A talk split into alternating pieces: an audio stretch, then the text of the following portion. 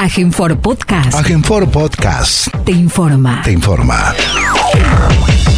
Como todos los medios días, el gobierno de la provincia de Formosa, a través del Consejo de Atención Integral de la Emergencia COVID-19, brinda el parte informativo sobre la situación diaria de la pandemia y todas las situaciones que se generan en un estado de aislamiento social obligatorio en el territorio formoseño.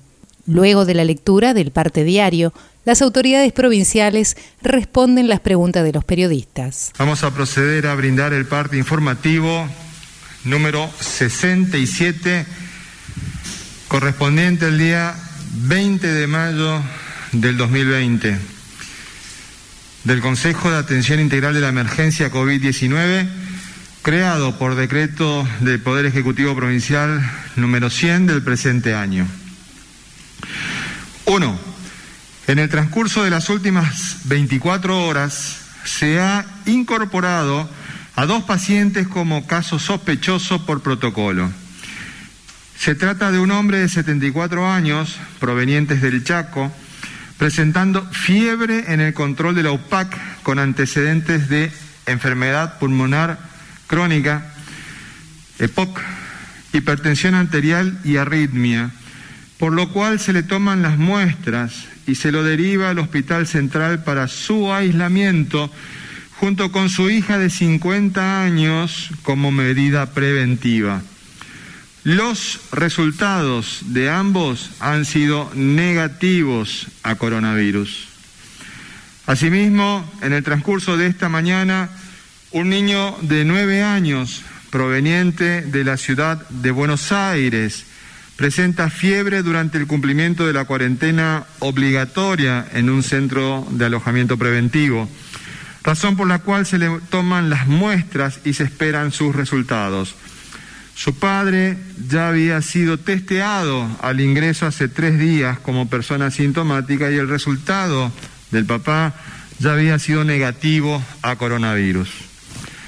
Dos, además de los casos mencionados en las últimas 24 horas, se ha incorporado para estudio a una paciente en el marco de la vigilancia intensificada en etapa de contención.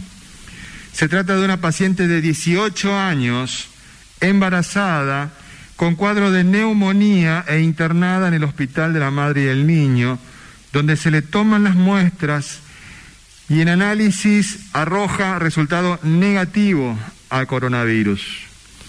Asimismo, en el marco de la búsqueda activa de casos, fueron analizados tres pacientes asintomáticos con antecedentes de viaje fuera de la provincia, y un hombre de 63 años provenientes de la ciudad de Buenos Aires, con antecedente de mieloma múltiple e insuficiencia renal crónica en hemodiálisis, internado en el Hospital de Alta Complejidad Juan Domingo Perón.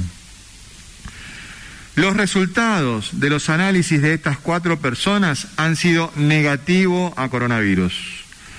Los test realizados en la provincia desde el comienzo de la pandemia son 573. Tres, en razón de lo expuesto, la provincia de Formosa continúa hasta la fecha sin casos confirmados de COVID-19. Cuatro, existen 813 personas con aislamiento obligatorio y preventivo sometidas al protocolo sanitario vigente en la provincia. En el día de la fecha se darán de alta 19 personas por cumplimiento de la cuarentena sin presentar síntomas, totalizando 2.645 las personas con cuarentenas cumplidas desde el inicio del aislamiento preventivo social y obligatorio. 5. En el día de ayer ingresaron 611 vehículos al territorio provincial, de los cuales 596 eran camiones de carga. Son un total de 715 personas, 29 de ellas con intención de permanecer en la provincia, ingresando 27 por Mansilla, 2 por Puente Libertad e iniciando todas ellas la cuarentena preventiva obligatoria. 6. Fueron controladas 35.365 personas en la vía pública en el marco de la tarea preventiva que lleva adelante la policía en toda la provincia. Fueron judicializadas 313 personas por incumplir las restricciones de circulación, iniciándose las causas penales correspondientes. Se controlaron 8.684 vehículos y se secuestraron 103 de ellos y una embarcación. A partir del control de circulación restringida por terminación de patente, se han secuestrado en el día de ayer 20 automóviles y 41 motocicletas. 7. La Subsecretaría de Defensa al Consumidor y Usuario realizó tareas de control y fiscalización en el día de ayer en 16 comercios de diferentes rubros, labrándose 14 actas de infracción, con secuestro de 439 productos y 50 pollos en mal estado, y la clausura preventiva de un autoservicio. En los controles bromatológicos realizados ayer por la Municipalidad de, la ciudad de Formosa, se inspeccionaron 30 comercios, labrándose 28 actas de infracción con secuestro de 135 kilogramos de mercadería vencida y clausurándose una carnicería y 12 locales por venta de bebidas alcohólicas y atención fuera del horario habilitado. 8. En relación a la lucha contra el dengue, en el día de mañana jueves 21 de mayo continuará la fumigación espacial en Laguna Neinec, Laguna Blanca, Misión Tacaglé, Buenavista, Clorinda, Pinané, San Martín II, El Espinillo, Villa Escolar, Mansilla, Boedo, Las Lomitas, Ingeniero Juárez, El Chorro y El Potrillo. A su vez, el trabajo de prevención, control domiciliario y fumigación continuará en los mismos barrios y localidades mencionadas ayer, incorporándose los barrios Antenor Gauna y San Juan Bautista en la ciudad capital, si las condiciones meteorológicas lo permiten. El trabajo de descacharrizado en conjunto entre el Ministerio de Desarrollo Humano y el municipio capitalino continuará en el barrio Divino Niño, mientras que el trabajo en conjunto con Vialidad Provincial continuará en el barrio Antenor Gauna. 9. Desde este Consejo de Atención Integral de la Emergencia COVID-19 queremos reivindicar y destacar la figura del gran sanitarista Ramón Carrillo, primer ministro de Salud Pública del país al ser creado dicho ministerio por el general Juan Domingo Perón en 1949. Las ideas y el trabajo revolucionario realizado por Carrillo son fuente directa de los paradigmas sanitarios que adoptó posteriormente la Organización Mundial de la Salud y continúan inspirando en la actualidad a las estrategias sanitarias más exitosas del mundo frente al desafío de la pandemia del COVID-19. La organización vence al tiempo, la verdad vence sobre la mentira y el amor vence siempre sobre el odio. En relación al importantísimo operativo de pagos que hemos llevado adelante en la provincia de las IFE, el doctor Jorge Oscar Ibáñez, nuestro ministro de Economía, Hacienda y Finanzas, nos brindará precisiones. Doctor. Muy buenos días a todos y a todas. Ha finalizado el operativo especial de pago de las IFES que se realizó en todas las localidades de nuestra provincia que no contaban con sucursales del Banco de Formosa y si bien en alguna de estas localidades hay cajeros automáticos, esta franja de beneficiarios, justo recordar, no tienen tarjetas de ningún tipo para acceder a los cajeros, ni tampoco código alguno para poder utilizar. Este operativo especial de pago fue el que propuso el gobernador de la provincia hace más de 30 días al ex administrador de ANSES y también al señor ministro del Interior, en la inteligencia de que el Banco de la provincia de Formosa podía hacer esta cobertura territorial de pago, que la policía de la provincia de Formosa podía brindar las condiciones de seguridad para hacer efectivos los pagos que Repsa Telecomunicaciones podía brindar la conectividad a través de su red de fibra óptica y descontábamos, por supuesto, la inestimable colaboración de los señores intendentes y agentes municipales los días de pago. el, total padrón, el total del padrón de ANSES, como está en esta placa, es de 12.287 que cobraban en esta circunstancia por esta modalidad. Se abonaron 12.248, no se presentaron a cobrar 39 beneficiarios que no pierden su derecho, que luego se informará si van a cobrar en lo que se llama el IFE 2 o tendrán que acercarse a una sucursal bancaria. Entonces, el operativo lo consideramos un éxito porque se pagó más del 99%. Se realizó en 31 puntos de pago. Aquí están todas las localidades, las barritas de colores es una localidad y el número que está sobre ellas es la cantidad de beneficiarios que accedieron al pago mediante este sistema de este operativo especial. Lo habíamos dividido, recordarán, en tres corredores, para graficarlo simplemente, el corredor oeste 3.300 beneficiarios, el sur 3.459 y 5.486 en el corredor este. Entonces, vaya nuestro agradecimiento y felicitaciones a los trabajadores y trabajadoras del Banco de Formosa, a los miembros de la Policía de la provincia, a todos los operadores de Repsa Telecomunicaciones que mantuvieron a través de la red de fibra óptica la conectividad permanente de estas 31 localidades con la base de datos del Banco de Formosa y también a todos los señores intendentes y agentes municipales que prestaron su inestimable colaboración. En el día de hoy adelantó a ANSES un anuncio, pueden, ingresando a la página de ANSES, aquellos beneficiarios que hayan visto denegada su solicitud, ingresar con los DNI terminados en 9 para hacer la consulta o para tramitar algún documento que les faltaba.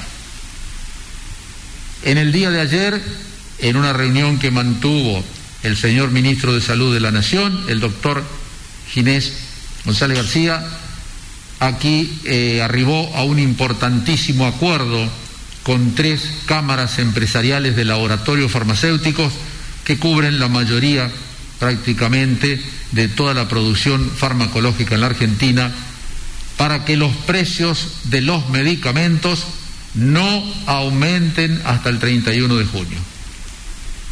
Cronograma de pago del día de hoy para las asignaciones universales por hijo, los documentos terminados en 8, para las asignaciones por embarazo, los documentos terminados en 7, la tarjeta alimentar, los DNI terminados en 8, esta es una acreditación directa en la cuenta de cada uno de los beneficiarios de la UH, el programa alimentario del PAMI, que suplanta lo que era el bolsón que entregaba PAMI a los beneficiarios, los DNI terminados en 3 y en 8, los jubilados y pensionados del CIPA que no superen los 17.859 pesos y cuyos documentos terminen en 8. Con respecto a las IFE que se pagaban por Red Link, los terminados en 5, y las IFE que se pagaban por la red Banelco, finalizó en el día de ayer, y los que tenían también una clave bancaria única, finalizaron también en el día de ayer. El cronograma de pago pendiente de la CIFE por ventanilla, es decir, por las sucursales del banco en forma presencial, el beneficiario con un cajero, también en forma presencial, siempre recordemos a partir del mediodía, miércoles 20 los terminados en 5, el jueves los terminados en 6, el viernes los terminados en 7, el martes 26 los terminados en 8 y el miércoles 27 finalizaríamos el pago total de la CIFE con los DNI terminados en 9. Gracias, doctor. Estamos abiertos a las preguntas que deseen formular. Adelante, por favor. Buenos días, Ariel Gay para C3 Noticias. Doctor Romero Bruno, este, cruzamos los dedos y obviamente confiamos en que no va a pasar, pero en el caso de que algunos de los casos sospechosos que se generan dentro de los centros de, aislamiento preventivo que hay, este, ¿cuál es el protocolo para los que trabajan en el lugar y para aquellos que también están aislados? Y, doctor Ibáñez, eh, en cuanto a la IFE, hay muchas consultas sobre quienes todavía no cobraron. Generalmente los que eh, son del interior y ya pertenecen a este grupo que usted mencionó, cuando realizan la consulta le dicen que consulten a la página del gobierno de Formosa. ¿Qué pasa con aquellos que aún les sigue diciendo que concurran al correo o aquellos que le dicen que todavía no existen fecha? ¿Dónde pueden consultar además de la página del ANSES? Muchas gracias.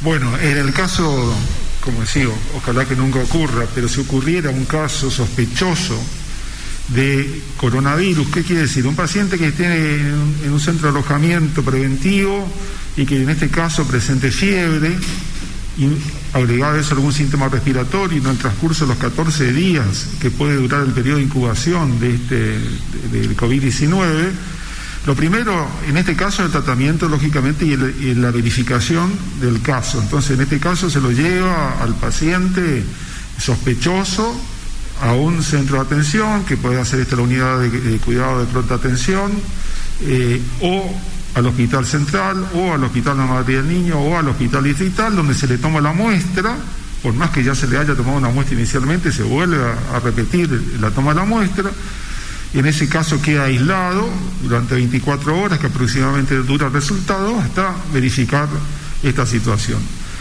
Eso por un lado con respecto al caso. Segundo, con respecto a los contactos que puede estar teniendo dentro del lugar de alojamiento, primero se están dando todas las medidas de bioseguridad preventivas para esta situación, siempre promoviendo dentro de, los lugares el uso del barbijo, el lavado frecuente de manos, el uso de alcohol en gel al tocar cualquier, cualquier situación, por otro lado la, desinfección de las superficies, el distanciamiento que también promovemos que sea de un metro más, un metro cincuenta. Bueno, en caso de esto, a las personas que estuvieran más cercanas o compartiendo un espacio más reducido, también se le toman las muestras, porque forman parte de lo que se llama contactos estrechos. En ese caso se toman las muestras y los resultados también estarían dentro de las primeras 24 horas. Esto nos permite a nosotros hacer un control, un mejor control, porque el grupo que pueda estar expuesto es un grupo cerrado. No exponemos a toda la comunidad. Entonces nos permite, por un lado, un mejor control y seguimiento de los casos. En el caso, por ejemplo, de que una persona pudiera estar, y vamos a tomar el ejemplo que, que hacen otras, otras provincias, inclusive con los casos confirmados que los mandan a la casa. El riesgo al cual está expuesto no solo la familia, todo lo, que pueda estar, eh, eh, no solo la familia, digo, todo lo que pueda estar en contacto con esa persona a través de objetos inclusive, pueden presentar un riesgo mayor de contraer la enfermedad. Entonces uno no tiene control y esto no, sabemos dónde puede terminar. Entonces, por un lado, esto nos permite el mejor control, el seguimiento, verificar los síntomas diariamente, como se hace en los controles de alojamiento, que en los centros de alojamiento, que es a través de un equipo multidisciplinario, un médico, un enfermero, un psicólogo, cuando ocurra una situación también de, nervios o de crisis, también hay asistencia psicológica para, para estos casos. Entonces esto nos garantiza como comunidad, como provincia, a todos sus habitantes una mayor seguridad en el caso que aparezca un caso. Nosotros queremos dejar que quede bien en claro que ningún organismo provincial, ni el Banco de Formosa, que es una entidad privada, podemos modificar la base de datos de ANSES. Es decir, las altas y las bajas las da exclusivamente ANSES, luego traslada esa base de datos al Banco de Formosa que efectúa el operativo, como hemos visto, de pago de la CIF. Por lo tanto, todo aquel formoseño que tiene alguna duda de por qué no ingresó en un padrón o porque le faltaron algunos requisitos que puede todavía incluir, a partir de hoy puede hacerlo en la página de ANSES. Y si no, el 130 es la línea rotativa que tiene ANSES telefónica para que se puedan hacer todas las consultas. Reitero, nosotros no tenemos acceso a la base de datos de ANSES, no podemos dar un alta, no podemos dar una baja y tampoco sabemos las circunstancias que pueden haber acontecido para que alguien que solicitó la inscripción no fuera incluido. Siguiente pregunta, por favor. Buenos días, Alberto Martínez para Canal 11. Doctor Ibáñez, en las redes sociales están circulando de que hay eh, algunos municipios que no están pagando en forma a su personal. ¿Hay algún tipo de recorte en el presupuesto? Gracias. Bueno, la información de las redes no, la conozco y a veces son fidedignas, a veces no. Mm, no se habla de recortes presupuestarios. Lo que puede ocurrir, lo que puede ocurrir es lo mismo que nos ocurre a nosotros en la provincia, que es la caída de la coparticipación. Así como la coparticipación provincial se nutre de la Ley Federal de Coparticipación también de los ingresos de Dirección General de Renta y otros, ustedes saben que como consecuencia de la nula o poca actividad económica de meses atrás, hemos inclusive presentado algunos gráficos, la caída de la recaudación fiscal es sumamente preocupante, como también es muy preocupante la brecha que mes a mes se abre entre el, el porcentaje de recaudación fiscal y realmente la inflación que estamos viviendo en la República Argentina, que es el otro grave problema. Entonces, puede ocurrir que algún municipio tenga el mismo problema que tenemos nosotros, es decir, menos recursos mes a mes como consecuencia de esta pandemia. Siguiente pregunta, por favor. Buenos días, Omar Guzmán para Radio Universidad Nacional de Formosa. La pregunta para el ministro de Economía acerca del día viernes, que es un día clave para la Argentina, donde también se pudo saber que no se estaría pagando eh, la deuda, este vencimiento de los intereses eh, por 503 millones de dólares.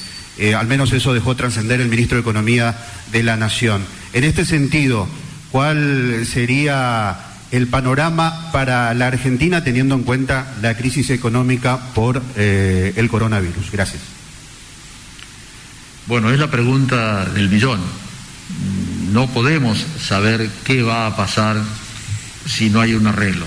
Lo que sí sabemos que el gobierno nacional trata por todos los medios de hacer un arreglo en el pago de nuestra monstruosa deuda externa, pero que no comprometa el futuro de los argentinos. Es decir, no hacerlo en base a ajustes hacia la gente, sino hacer una reprogramación pensando en que Argentina necesita necesariamente unos años para hacer crecer la economía y luego poder pagar. No, no creo que haya otro camino, esperemos todos que no exista el default, pero bueno, en caso de que exista, veremos el día después.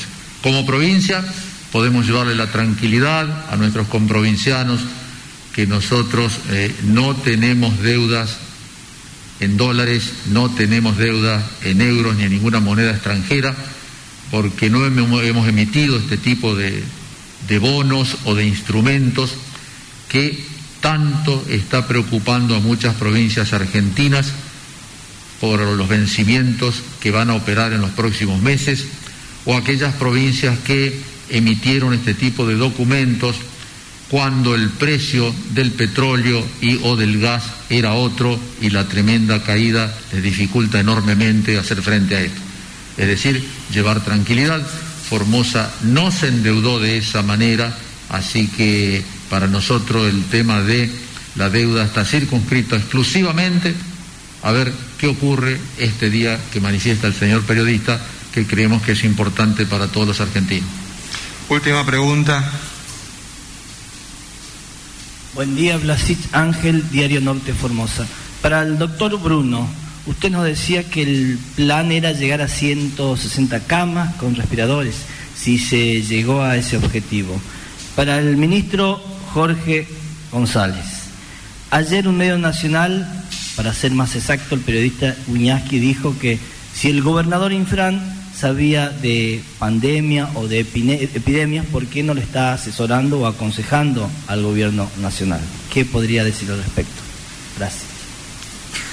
Bueno, con respecto a la respuesta que tiene el, gobierno de la provincia de Formosa ante esta situación de pandemia, no, no comienza ahora. Esto se asienta sobre un trabajo realizado hace muchos años en toda la provincia, donde vemos la construcción de hospitales, de equipamientos nuevos. Esto es un trabajo que no se puede improvisar ni realizar un día para otro.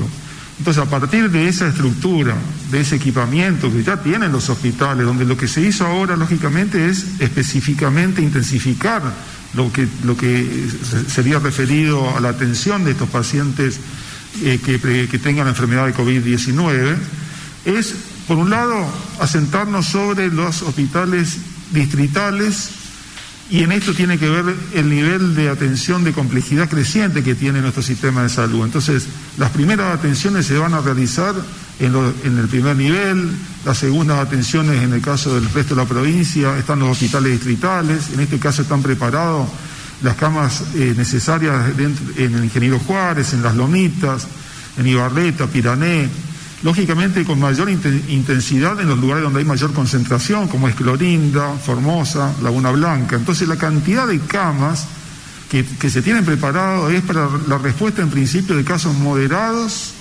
o graves, según el nivel de complejidad. En este caso, la cantidad de camas para, esto, para estas situaciones que se pudieran dar, como decíamos, en Clorinda o en Formosa, pueden superar inclusive según la necesidad más de 160 camas, porque las estructuras están preparadas para eso.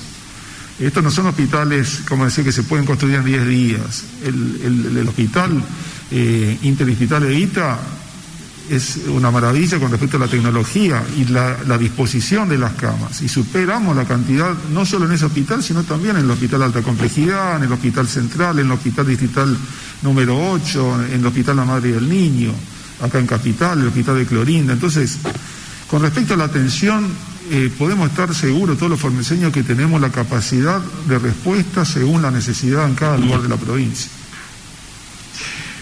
La verdad es que yo tengo demasiadas cosas que hacer como para ponerme a ver un canal de televisión porteño, que es un canal local con pretensiones nacionales y que responde a los intereses empresariales, no al interés de la defensa de la verdad y de la adecuada información a los medios nacionales. Por lo tanto, no voy a hacer ninguna referencia a lo que pudo haber dicho tal o cual periodista. Lo que sí voy a decir de que el gobernador de la provincia, el doctor Gildo Infran, es un político de un nivel pocas veces visto en toda la, la historia de la Argentina.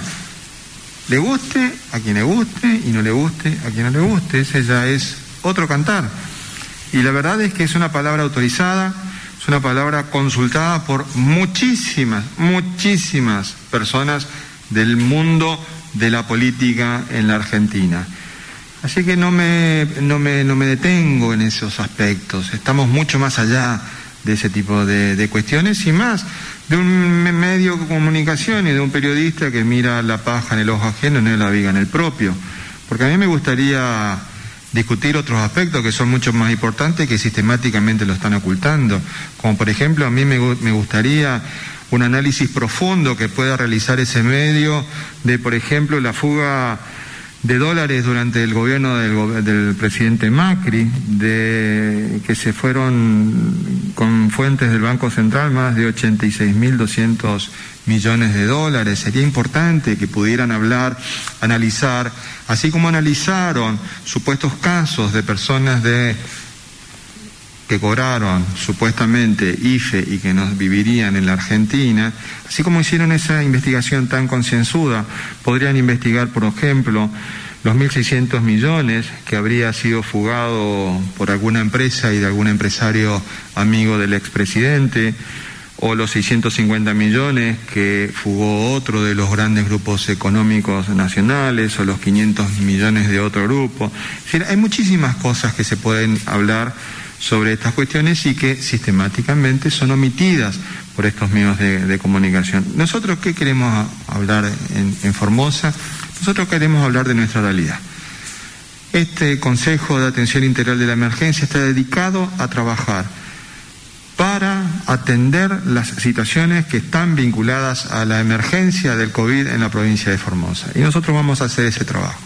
Nosotros nos debemos al pueblo de Formosa, quien le ha brindado la responsabilidad al gobernador de la provincia la conducción de los destinos de esta provincia por cuatro años. Y a, ese pueblo de Formosa es a quien nosotros le damos cuenta, brindamos cuenta y le damos toda nuestra, nuestra responsabilidad y nuestro tiempo. No podemos dedicarnos a atender a, las situaciones de algún medio porteño. Y la verdad es que, como dijo el gobernador en más de una oportunidad, el 99% de nuestra energía está dedicada a trabajar por todos los formoseños y todas las formoseñas para brindar las soluciones a sus problemas. Y solamente el 1% dedicaremos a atender a responder este tipo de cuestiones que son absolutamente secundarias en nuestra provincia. El 1% ya lo dedicamos a ellos, así que vamos a continuar nosotros trabajando por el bien del pueblo de Formosa. Vamos a proceder ahora a responder las preguntas que nos realiza la comunidad a través de los distintos medios de comunicación digital que tenemos. Bostera BJ dice que Repsa está haciendo cortes por impago. ¿Cuándo se dijo que eso no se podía hacer? ¿Me pueden preguntar por qué? Bueno, ya tenemos tu pregunta, así que le vamos a pedir a nuestro ministro de Economía que nos pueda dar la respuesta. Con respecto a la prohibición de los cortes por boletas impagas de Repsa, aclaramos una vez más que está prohibido efectuar corte por boletas impagas de Repsa a las más de 60.000 familias beneficiarias de la tarifa social a través del programa que se llama Esfuerzo Formoseño porque el 100% de este subsidio lo hace el Tesoro de la provincia. Como consecuencia, de que el mismo fue cortado por el gobierno nacional anterior y de esa manera desapareció la tarifa social obligatoria. Hoy está vigente y a este importantísimo sector de gente de menores recursos no se le puede cortar la energía por falta de pago. Quiere decir que el resto de los formoseños tenemos la obligación de pagar la boleta de la energía eléctrica. Graciela Elizabeth Pavón nos dice, buenas, una consulta. ¿Existe un lugar físico en donde una persona se pueda acercar a hacer consultas con el Consejo? Graciela, nosotros estamos trabajando de manera virtual con todas las consultas que nos realizan al Consejo de Atención Integral de la Emergencia COVID-19. Cada una de las áreas continúa trabajando y desarrollando su tarea en cada uno de sus lugares habituales y nosotros tenemos una reunión eh, diaria con el gobernador de la provincia durante la mañana. Bien temprano a la mañana ya nos reunimos para poder tener toda la información consolidada y tomar las decisiones que hacen a el avance de eh, el trabajo en la provincia de Formosa como lugar físico podés acercarte a cualquiera de nuestros, de nuestros ministerios, pero nosotros preferimos, para una mejor comunicación, a través de este mismo medio donde realizás este tipo de consultas. Hacer las consultas que sean necesario a través de nuestra página de Facebook, nuestro Instagram de Formosa, de, Gobierno de Formosa, a través del Twitter o bien a través de un correo electrónico a la dirección COVID-19, todo con minúscula y sin espacios, COVID-19 arroba formosa.gov.ar, que con mucho gusto hemos de responderte cualquier consulta. Alexis Ábalos, Hernán Alexis Ábalos. ¿Alguien sabe si se puede hacer mudanza en otra provincia y después volver a Formosa con las cosas? Alexis, no hay ningún inconveniente en realizar este tipo de transportes de otra provincia. ¿Cuál es el requerimiento que, tenemos al respecto? Es que la, mudanza la vas a tener que realizar en un momento en que se te pueda habilitar el ingreso a la provincia, porque vas a tener que hacer, si haces esta mudanza fuera de la provincia, a tu regreso realizar la cuarentena de 14 días en un centro de alojamiento preventivo. Así que esa es la, situación. Cualquier formulario está en, eh, disponible en el sitio www.formosa.gov.ar. Lucrecia Gleni pregunta, ¿cuáles son los cuidados de los infectados cuando se descubre que están con el virus? Bueno, un poco es dando continuidad a lo que hablamos de un caso sospechoso. Este caso ya es un caso confirmado, o sea que esta persona ya está portando el virus que se hace el diagnóstico a través del hisopado nasal y faringio.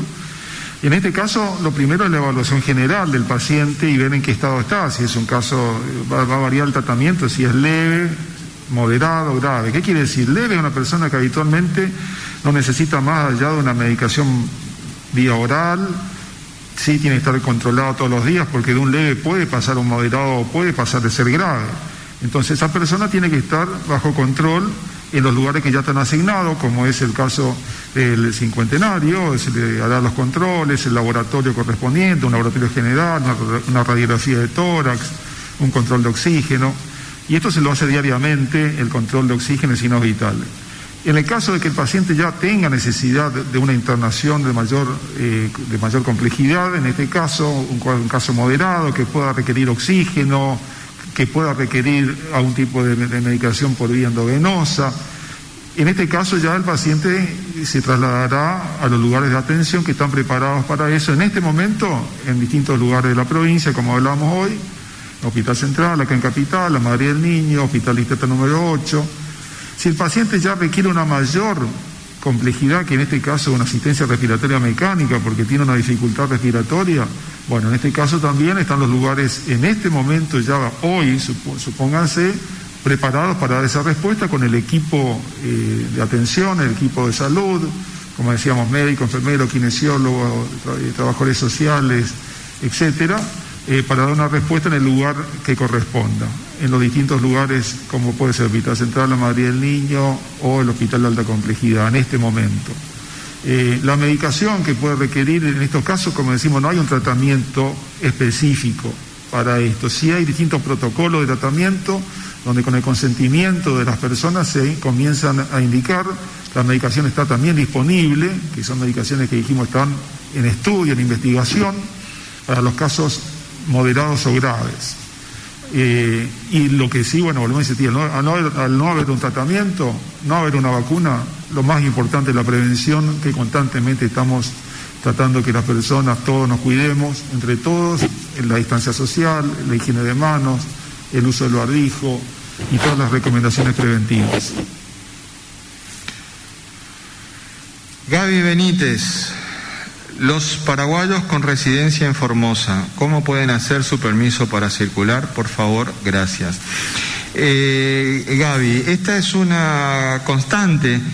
En el sistema nosotros estamos vinculados al RENAPER, en el sistema de otorgamiento de los certificados de, eh, circulación y eh, con los documentos que tienen una numeración superior a los 90.000, es decir, aquellos que tienen radicación definitiva en Formosa surge hay una discrepancia porque estos están vinculados a eh, migraciones, a la Dirección Nacional de Migraciones. Entonces, para solucionar este tipo de, problemas, que no es el primero que se nos presentó con extranjeros con residencia permanente en la Argentina, el trámite se lo realiza a través de la página, eh, de, perdón, del correo electrónico este, covid19 arroba formosa.gov.ar. Si te pones, eh, Gaby, en contacto con, con, nosotros a través del correo electrónico, vamos a poder solucionar esta, esta dificultad, que insistimos, no es la primera que hemos tenido, con extranjeros con eh, residencia definitiva en la Argentina. Delia Pinter. Señor ministro, mi hermano pidió volver a Formosa desde Córdoba y todavía no tiene respuesta, por favor. Delia, estamos trabajando con muchísimos formoseños que desean regresar a la provincia. Tenemos un orden de eh, prioridades. eh, las prioridades son las personas que tienen eh, alguna un problema de salud, las personas mayores. En definitiva, estamos avanzando con todos los casos. Te pedimos que por favor tengan paciencia, todos van a poder volver, pero tenemos que hacerlo de una manera ordenada y administrada. Antonio Abel Ibáñez, quiero saber por qué algunas empresas todavía no pagan el 50% del salario impuesto por nación para las pymes. Bueno, creería Antonio que la pregunta hace a las empresas beneficiarias de un subsidio del Estado Nacional a través de la Administración Federal de Ingresos Públicos. Este subsidio consiste en abonar hasta el 50% del salario de los trabajadores que percibieron en el mes de febrero, con un piso de un salario mínimo vital y móvil y un techo de dos salarios mínimo vital y móvil. Hecho eso, la empresa debió haberse ya registrado, haber enviado a AFIP todos los requisitos que AFIP exigía y automáticamente viene el beneficio para los trabajadores. Pero esto en absoluto significa que no queda vigente la obligación de la empresa o del empresario de abonar el resto, el 50%, para cubrir el salario del trabajador. Es un subsidio del Estado que ayuda en este momento abonando el 50%, pero no significa, repito, en absoluto liberar de la obligación del pago del resto hasta cubrir el salario que debe percibir el trabajador a los empresarios o a las empresas. Esto ha sido todo por el día de hoy. Agradecemos la presencia de cada uno de ustedes y que Dios nos bendiga a todos.